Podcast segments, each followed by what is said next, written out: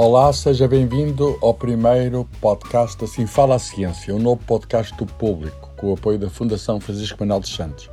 Chamo-me Carlos Filhais, sou professor de Física da Universidade de Coimbra. A cada duas semanas, sempre ao sábado, será divulgado um novo episódio. Em cada programa, eu ou o David Marçal, bioquímico e divulgador de ciência, falaremos com investigadores portugueses da rede GPS Global Portuguese Scientists, cientistas portugueses no mundo, que dará voz à ciência combatendo a desinformação. O meu convidado de hoje é Carlos Herdeiro, investigador coordenador da Universidade de Aveiro. Licenciou-se em Física e Matemática na Universidade do Porto, concluiu o doutoramento na Universidade de Cambridge em 2001, trabalhou no grupo de relatividade e gravitação e fez estudos pós-doutorais na Universidade de Stanford, nos Estados Unidos. Passou também pelo Instituto Superior Técnico em Lisboa. Carlos Herdeiro é um especialista em buracos negros. Entre seus trabalhos destaca a descoberta em 2014 de um novo tipo de buraco negro. Vamos, portanto, falar de buracos negros, um assunto muito atual, porque esse foi o tema do Prémio Nobel da Física deste ano. Bem-vindo, Carlos. Obrigado. Escreveste com o Zé Sandlemos um artigo de divulgação científica na Gazeta de Física que vem citado no anúncio do Comitê Nobel deste ano. É verdade. Uh, nesse artigo contam a história do nome buraco negro. Portanto, a minha primeira pergunta é por é que os buracos negros têm esse nome? Pois é, uma história bastante interessante e que nos mostrou, acima de tudo, que na ciência, por trás das histórias convencionais, muitas vezes existem outras histórias que vamos escavando e, e são muito interessantes. Bom, uh, existe uma história convencional que tem um protagonista. Esse protagonista chama-se John Wheeler, que é um físico da Universidade de Princeton, muito influente nos Estados Unidos, não só na física gravitacional, ele formou uma grande parte da, da, escola americana da física gravitacional, mas também na física nuclear. Ele foi, por exemplo, o orientador do, do grande Richard Feynman, uh, de doutoramento. E o John Wheeler teve, para além do seu impacto científico, a habilidade de cunhar uma certa terminologia científica. A ele devemos o termo, por exemplo, wormhole, ou seja, o buraco de verme, também a terminologia eh, space-time foam, ou seja, a espuma do espaço-tempo, que significa basicamente que a gravitação a nível fundamental terá uma estrutura diferente, o espaço-tempo. E uma das coisas que o John Wheeler pensou também foi sobre buracos negros. E ele conta uma história conta uma história que caricata, no mínimo, e conta isso no seu livro, muito interessante, para quem quiser ler, que é uma autobiografia científica que se chama uh, Black Holes, Geons e Quantum Foam, A Life in Science. É um livro que eu, eu não sei se está traduzido em português, sinceramente, mas... Não, acho que não. Não está. Uh, mas, de facto, é um livro que vale a pena ler, porque fala, é um protagonista da ciência a falar sobre muitas histórias. E ele conta a seguinte história. Em 1967, ele vai dar uma palestra em Nova York. E nessa altura ainda não existia o termo buraco negro, de acordo com ele e ele vai falar sobre uma outra coisa chamada pulsares. Umas estrelas de neutrões em rotação tinham sido descobertos pulsares nesse ano e não sabia muito bem a natureza deles. E na, na palestra ele entretém a ideia que os pulsares podem ser aquilo que nós chamamos de buracos negros. Mas não há terminologia buraco negro e, portanto, na palestra ele está sempre a dizer objetos gravitacionais completamente colapsados, que é isso que nós entendemos por um buraco negro. E repete esta expressão várias vezes e, a determinada altura, diz: Bem, eu não posso continuar a repetir isto. E, de acordo com o que ele conta no livro, alguém da plateia, que ele não identifica, nem diz se identificou, sugeriu por que não chamar-lhes buracos negros. Até anónimo, o autor do Buraco Negro. Exatamente. Buraco Negro é anónimo. Exatamente. De acordo com o Wheeler, é um autor anónimo. E então ele depois diz que pensou sobre o assunto, que gostou do termo. No ano seguinte ele escreve uma espécie de memória da palestra dele, que é publicada, onde aparece o termo Buraco Negro pela primeira vez, de acordo com ele. E dado o prestígio que o Wheeler tem, então a comunidade científica começa a adotar em artigos científicos o termo buraco negro. E em 1968, 69, 70 começa a aparecer em artigos científicos. E esta é a história. E então temos aqui um autor desconhecido, mas depois o prestígio do Wheeler, basicamente. Mas não é bem assim, pois não? Não é bem assim. Exatamente. A questão é que esta é a história que ele decidiu contar, mas existe uma outra história que ele decidiu não contar. Portanto, isso é, é um bocadinho de fake news aí, quer dizer. Exatamente, e se calhar há razões para isso, e foi um pouco isso também que nós andamos a indagar. Eh, eh, basicamente, e muito brevemente, eh, começou-se a descobrir, isto foi em 2013, que já em 1963, portanto, vários anos antes da história que o Wheeler conta da Conferência em Nova Iorque, o termo estava a ser usado em conferências científicas. E estava a ser usado com o sentido que nós lhe atribuímos hoje. E mais, apareceu publicado, não em artigos científicos, mas em artigos de divulgação sobre as conferências onde ele tinha sido usado. Foi escrito, não foi escrito em papel. Foi escrito em papel, de facto, mas não em artigos científicos. Está escrito e nós fomos encontramos então sítios onde ele estava escrito. E um, o que se passa é que o termo, depois veio-se a descobrir, já estava a ser usado em Princeton e aparentemente foi introduzido por um outro senhor chamado Robert Dickey. Também muito conhecido. Muito conhecido, que foi um dos pais, por exemplo, de uma das teorias alternativas da gravidade, chamada teoria de Brans-Dicke, uma alternativa à relatividade geral. E o senhor Dickey, em sua casa, isto foi depois dito pelo filho dele, quando alguma coisa desaparecia, costumava dizer, se calhar caiu no buraco negro de Calcutá. E então, o que é que era o buraco negro de Calcutá? É uma história um bocado macabra, que uh, se relata uh, no século XVIII, e uh, sobre a ocupação britânica da Índia, onde terá havido um conflito local e cerca de 160 soldados britânicos foram aprisionados e colocados numa noite numa prisão minúscula, de cerca de 3 por 4 metros, e essa prisão tinha o nome de Black Hole, porque era um buraco negro. Sim, sim, sim. Portanto, o buraco negro é indiano, original. Indiano, é, pelo menos era na Índia. E então o que acontece é que as pessoas, esses soldados, durante a noite, passavam lá uma noite, grande parte deles morreu sufocado. E de facto até há monumentos em Calcutá relativos a esta, esta tragédia. Entrando num buraco negro, morre-se. Exatamente, morreu neste buraco negro. Portanto, a questão. Um buraco é... negro é buraco? Um buraco negro é negro? Ah, pronto, pronto. Mas se calhar eu depois então termina só a conversa sobre a história, que é que o, o, esta analogia com a prisão terá feito, eh, enfim, o Dick pensar que o colapso gravitacional era realmente semelhante àquela prisão e buraco negro era um bom nome. E começou a introduzir, mas porquê é que não se quis adotar? Porque buraco negro tem uma conotação brejeira. Na altura não era bem encarado em certos círculos.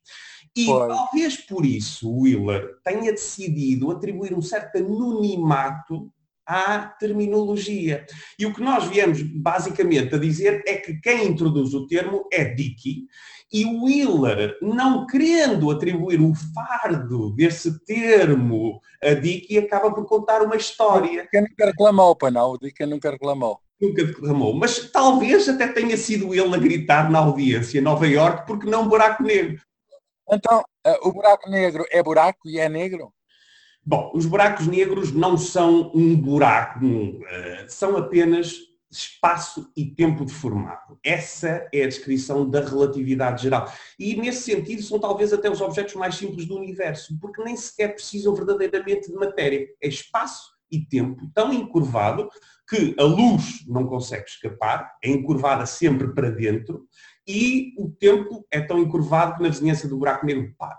Portanto, ele não é um objeto material, não é não, pode, não é sólido, entra para lá a matéria, mas transforma-se em energia. É, uma, é energia e espaço-tempo deformado. E a sua fronteira não é uma fronteira real, é virtual, mas que tem um impacto na dinâmica, porque quem cai no buraco negro não consegue de facto escapar. Pelo menos classicamente, porque voltamos à questão do, do, do que estavas a fazer, que é se o buraco negro é negro. E aquilo que nós sabemos pela mecânica quântica, quando aplicamos as regras do mundo quântico para descrever um buraco negro, é que ele não é assim tão negro. De facto, pode verter um bocadinho do que está lá dentro, porque há uma certa incerteza onde está este horizonte, que é a incerteza associada... Isso está provado, Carlos? Isso é a ideia do Hawking, do Stephen Hawking. Exatamente. Está provado teoricamente, mas essa radiação nunca foi vista, a radiação do buraco negro. Num buraco negro astrofísico, não, mas há modelos em laboratório que se fazem de chamados buracos negros análogos. Claro que não é a mesma coisa, mas acredita-se que reproduz muitas das propriedades que são feitas ou em fluidos ou em sistemas quânticos, como por exemplo condensados de Bose-Einstein e é possível eh, obter regiões aprisionadas, mas não é aprisionadas em termos da luz, é em termos das vibrações sónicas do, do fluido ou, ou deste meio. Fazem-se no laboratório coisas parecidas. Exatamente, e aí já foi reclamado, e até há Natures escritas sobre isso, que a radiação de Hawking foi medida. De olhos postos na ciência. Este é o mote da edição deste ano do mês da Ciência e da Educação. Esta iniciativa da Fundação Francisco Manuel dos Santos terá como convidadas internacionais Anne Ryan, Naomi Orskis, Naid Badilia e Elisa Apple e contará ainda com os cientistas portugueses Ana Golinho e Pedro Rosso, com comentários de David Marçal e Carlos Fiolhais e com moderação de Vasco Trigo. A estreia está marcada para 21 de outubro. Saiba mais sobre este evento em ffms.pt. Então, vamos perguntar agora o que é que há para lá do buraco negro. Isso é um mistério para muita gente. Há até umas histórias que vai-se dar a outro mundo, que há aberturas para universos paralelos. Há alguma, enfim, verdade nisto? Há uma parte de verdade, mas que não é, eh, que a maior parte da comunidade científica diria que, que não é razoável. Porque a maior parte dos buracos negros, eh, o que nós acreditamos que se formam realmente dinamicamente pelo colapso de estrelas, só se encontra morte lá dentro. Portanto, tanto quanto sabemos, não se encontra mais nada. Agora, as soluções teóricas da relatividade geral, em certas circunstâncias, por exemplo, se o buraco negro está em rotação, parece permitir entradas para outras regiões do espaço-tempo, que seriam outros universos. Contudo, estas soluções não são aparentemente estáveis, isto é, aquilo que está lá dentro, o túnel que permitia a entrada para outra região é instável, que a menor perturbação fecha. E isso é um bocado semelhante à ideia dos buracos de verme, que é também um outro mecanismo que tem sido invocado para chegar a outras regiões do universo. O túnel de espaço-tempo que aparece em filmes, no Exatamente, contacto. do contacto. Aliás, a história do contacto é precisamente essa. O Carl Sagan queria escrever algo que permitisse viajar para longe rapidamente e contacta o Kip Thorne e pergunta-lhe se pode ser um buraco negro. E o Kip Thorne, por seu nariz, um buraco negro é melhor. Não, porque não deve dar. Experimenta um buraco de verme, o tal que também Wheeler deu o nome. E, e, com isso o, o Kip Thorne, que foi um dos laureados pelo Nobel da Física em 2017 pelas ondas gravitacionais, ele até se decidiu a estudar um bocado estes buracos de vermes, escreveu um artigo muito influente sobre o que se chama hoje em dia buracos de verme, de Thorne Morris, que era um aluno dele, que trabalhou com ele, e que era um buraco de verme que permitia as tais viagens no tempo. E inspirou o Carl Sagan, e quem leu o Contacto ou viu o filme, sabe que é assim, é um buraco de verme que depois permite a viagem. Mas num, num buraco de verme ou de minhoca, como alguns dizem, há um sítio que é um dos lados, que é a entrada, que é uma espécie de buraco negro, e do outro lado o oposto disso. Poderíamos chamar um buraco branco. Os buracos brancos existem, quer dizer. Assim como as coisas aparecem por um lado, podem aparecer no outro, quer dizer, isso é mesmo. A palavra buraco branco faz sentido? Sim, faz. Uh, portanto, teoricamente faz. Portanto, várias ideias aqui. Primeiro, a distinção entre o buraco de verme ou minhoca e o buraco negro é que no buraco negro é apenas uh, atravessado num só sentido. Enquanto que no buraco de minhoca, eh, ou de verme pode-se atravessar em ambos os sentidos. E, portanto, num buraco de minhoca, poder-se viajar para o outro lado do universo e voltar. No buraco negro, não. Portanto, a estrutura causal do espaço-tempo apenas permite a viagem num sentido. Agora, aquilo que nós pensamos ocorrer astrofisicamente quando se forma um buraco negro é um buraco negro que não tem as tais outras regiões, não permite o acesso às outras regiões, nem tem uma região que é o seu oposto temporal. Mas a solução teórica da relatividade geral, da teoria da gravitação de Einstein, que descreve os buracos negros, e que descreve um buraco negro que sempre existiu e sempre existirá, que não se formou dinamicamente, tem o reverso temporal da zona do buraco negro, e essa chamou-se a zona do buraco branco. Isto é apenas. Big Bang foi um buraco branco? Não diria isso, porque o buraco branco é algo supostamente localizado no espaço e no tempo, enquanto que o Big Bang é algo que corre em todo o lado e, portanto, tem algumas semelhanças, mas não é igual. Vamos falar do Penrose. Por que é que ele ganha o Nobel da Física deste ano? O Penrose, em 1965, escreve um artigo muito influente em que ele mostra com generalidade que os buracos negros se podem formar em relatividade geral e debate o que acontece no seu interior. Até essa altura, já existia uma solução matemática que descreve um buraco negro, mas que era bastante artificial para alguns, porque tinha uma simetria perfeitamente esférica, era perfeitamente redondo. Existia uma outra solução, mas que ainda era muito simétrica. E a pergunta fundamental é, se nós tivermos uma coisa mais realista, que não invoque simetrias, que não seja assim redondinho, será que ainda podemos ter buracos negros? Porque no colapso de uma estrela deve haver uma grande confusão, portanto, a matéria flui de diferentes maneiras, em diferentes direções. Será que nessas circunstâncias ainda se forma um buraco negro? E o Penrose introduz um conjunto de conceitos inovadores, por exemplo, de uma superfície aprisionada, ou seja, mesmo sem ser esférico, ele consegue matematicamente escrever o que é um buraco negro, embora não houvesse uma solução da teoria que o descrevesse. E dizer que quando se forma esta parte aprisionada do espaço-tempo, então no futuro tem que haver uma singularidade, ou seja, não só forma-se em geral uma região aprisionada no colapso gravitacional, mesmo não havendo simetrias, mas se se formar a região aprisionada no futuro, ou seja, dentro do buraco negro que se forma, vai haver uma singularidade. Ou seja, uma região onde a teoria deixa de ser válida de alguma maneira. Bem, eh, por essa altura ele escreve um artigo também com o Stephen Hawking, que é um artigo também relevante. Será que se fosse vivo o Stephen Hawking mereceria também hoje prémio? Pois é uma excelente questão. E uh, muitos dirão que sim. Eu uh, diria o seguinte, e tenho o maior respeito pelo, pelo Steven, que infelizmente já não está entre nós, e tive a felicidade de conviver alguma, algum tempo em Cambridge com ele, e, e é uma pessoa que sempre foi uma lenda viva e um exemplo. Mas o que devo dizer é que para os teoremas de singularidade, e depois há um novo teorema de singularidade que nos chama este resultado de Penrose de 1965, depois com Hawking vem escrever um novo teorema de singularidade que aplica não aos buracos negros, mas à cosmologia, para mostrar que no passado a teoria do Big Bang, do universo em expansão, vai implicar que no passado houve uma singularidade, houve um Big Bang que é no fundo um termo para a nossa ignorância. Ninguém sabe o que foi o Big Bang, não é? Ah, mas que no passado houve isso. Da mesma maneira que dentro do buraco negro há a singularidade, no passado também houve uma singularidade. Mas as ideias, a genialidade para... É do Ferroso. É do Pedro. Muito bem. Então, e outra metade do Prémio Nobel é dado para a detecção, digamos, observacional de um enorme buraco negro no centro da galáxia. Como é que se formou esse monstro que está no centro da galáxia, e se calhar da nossa e se calhar de todas as outras? Pois, exatamente. É essa, pelo menos, a teoria que mais, mais aceitação tem neste momento.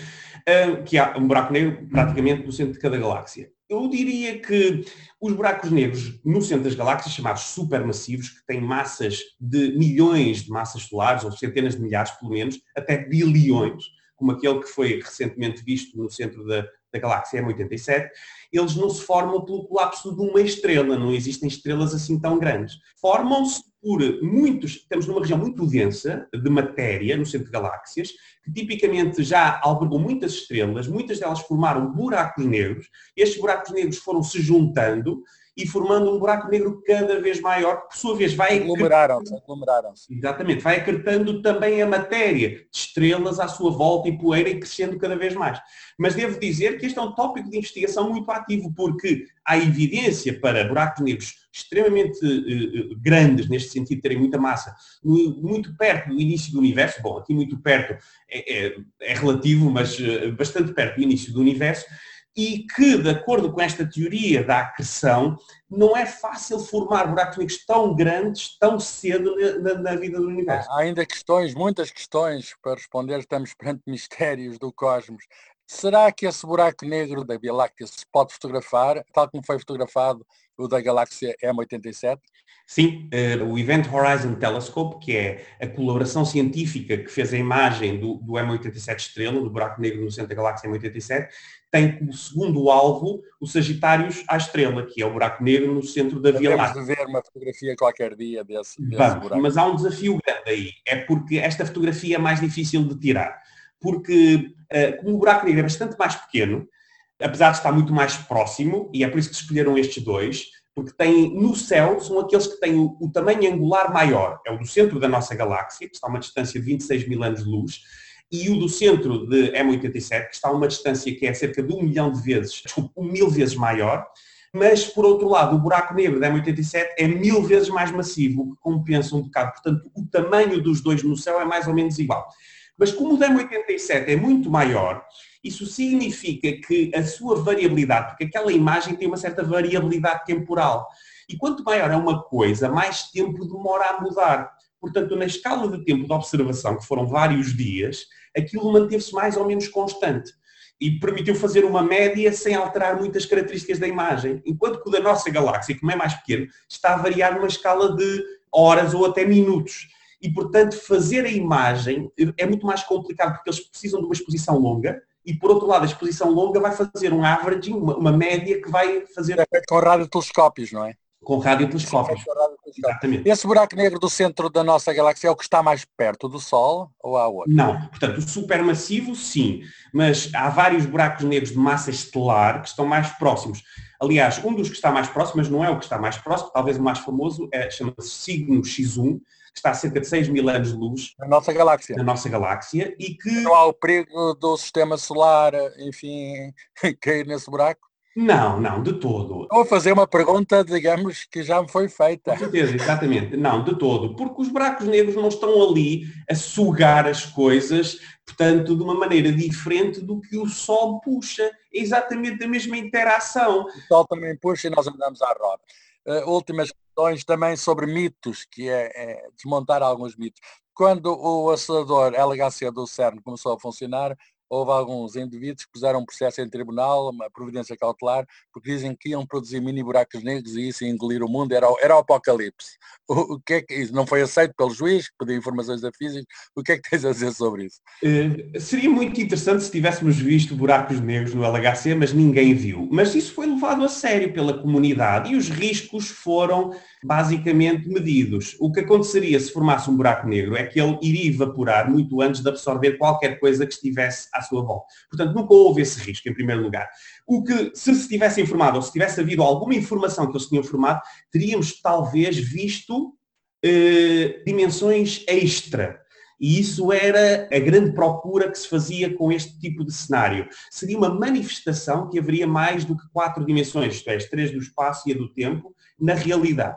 Mas isso não foi visto, portanto não temos qualquer evidência. Bem, falaste do filme Contacto, há um filme mais recente, o Interstellar, em que há também uma viagem a um buraco negro e há, digamos, aquele fenómeno de andar para trás no tempo, de, digamos, de máquina do tempo. A máquina do tempo é possível, isto é o sonho do H.G. Wells, viajar para o futuro, certamente. Para o passado é que parece mais difícil. Portanto. Também é o passado, a gente não quer lá ir. Sim, as viagens no tempo para o futuro, certamente. Isso é o que nos ensina a física. Aliás, se formos eh, viajar até a estação orbital e ficarmos lá uns meses, quando voltamos para a Terra, viajamos ligeiramente para o futuro, porque o tempo. Bem, de certo modo, estamos sempre a viajar para o futuro, não é? Bem, mas, mas com certeza. Mas há aqui duas coisas. Nós viajamos todos à, à velocidade uma hora por hora. Mas se formos até à estação espacial, o que vai acontecer é que uma hora lá vai ser um bocadinho diferente daqui e aqui o tempo vai passar um bocadinho mais devagar. E, portanto, quem vier acaba por vir um bocadinho mais velho. Nesse sentido, uh, uh, viaja para o futuro. Viaja para o futuro, é? é muito interessante. Então, uma questão última. Enfim, os portugueses foram lá citados, já não é a primeira vez que são citados no Nobel. Uh, vês alguma possibilidade de um dia haver um prémio Nobel português? Quer dizer, os tempos mais próximos. Isso é uma viagem ao futuro, não é? Como alguém dizia, não é? Prognósticos são difíceis, essencialmente acerca do futuro, não é? E, portanto, as previsões são difíceis. Ah, eu, eu diria, num tom mais sério, que a comunidade científica portuguesa tem crescido em qualidade e em quantidade de uma maneira uh, muito, muito significativa e seria muito, enfim, uh, arrogante da minha parte estar aqui a dizer que conheço até a atividade de muitas outras áreas da física. O que posso dizer na nossa área é que a comunidade, quer que trabalhe em Portugal, quer os portugueses radicados no estrangeiro, dão cartas. E, portanto, que um português integra ou lidera até uma equipa, não me parece de todo desfasado nas próximas décadas que venha a acontecer. Neste momento, se há um português que se destacou mais na nossa área, e digo gravitação, física de altas energias, eh, astrofísica, portanto, há muitos que se destacaram, mas ao nível do Nobel eu não consigo identificar mas há outras áreas onde há pessoas que são faladas para o Nobel e eu, sinceramente, ficaria apenas muito feliz se isso viesse a acontecer. Acho que estamos a precisar disso. Todos, Carlos, queríamos que todos, Carlos. Olha, muito obrigado, Carlos Herdeiro. Muito obrigado, muito obrigado. Assim também, que o podcast assim fala a ciência. A ciência vai continuar a falar, combatendo a desinformação. Até daqui a duas semanas, com mais um convidado que vai ser recebido pelo meu colega David Marçal. Este programa teve o apoio da Fundação Francisco Manuel dos Santos. O público fica no ouvido.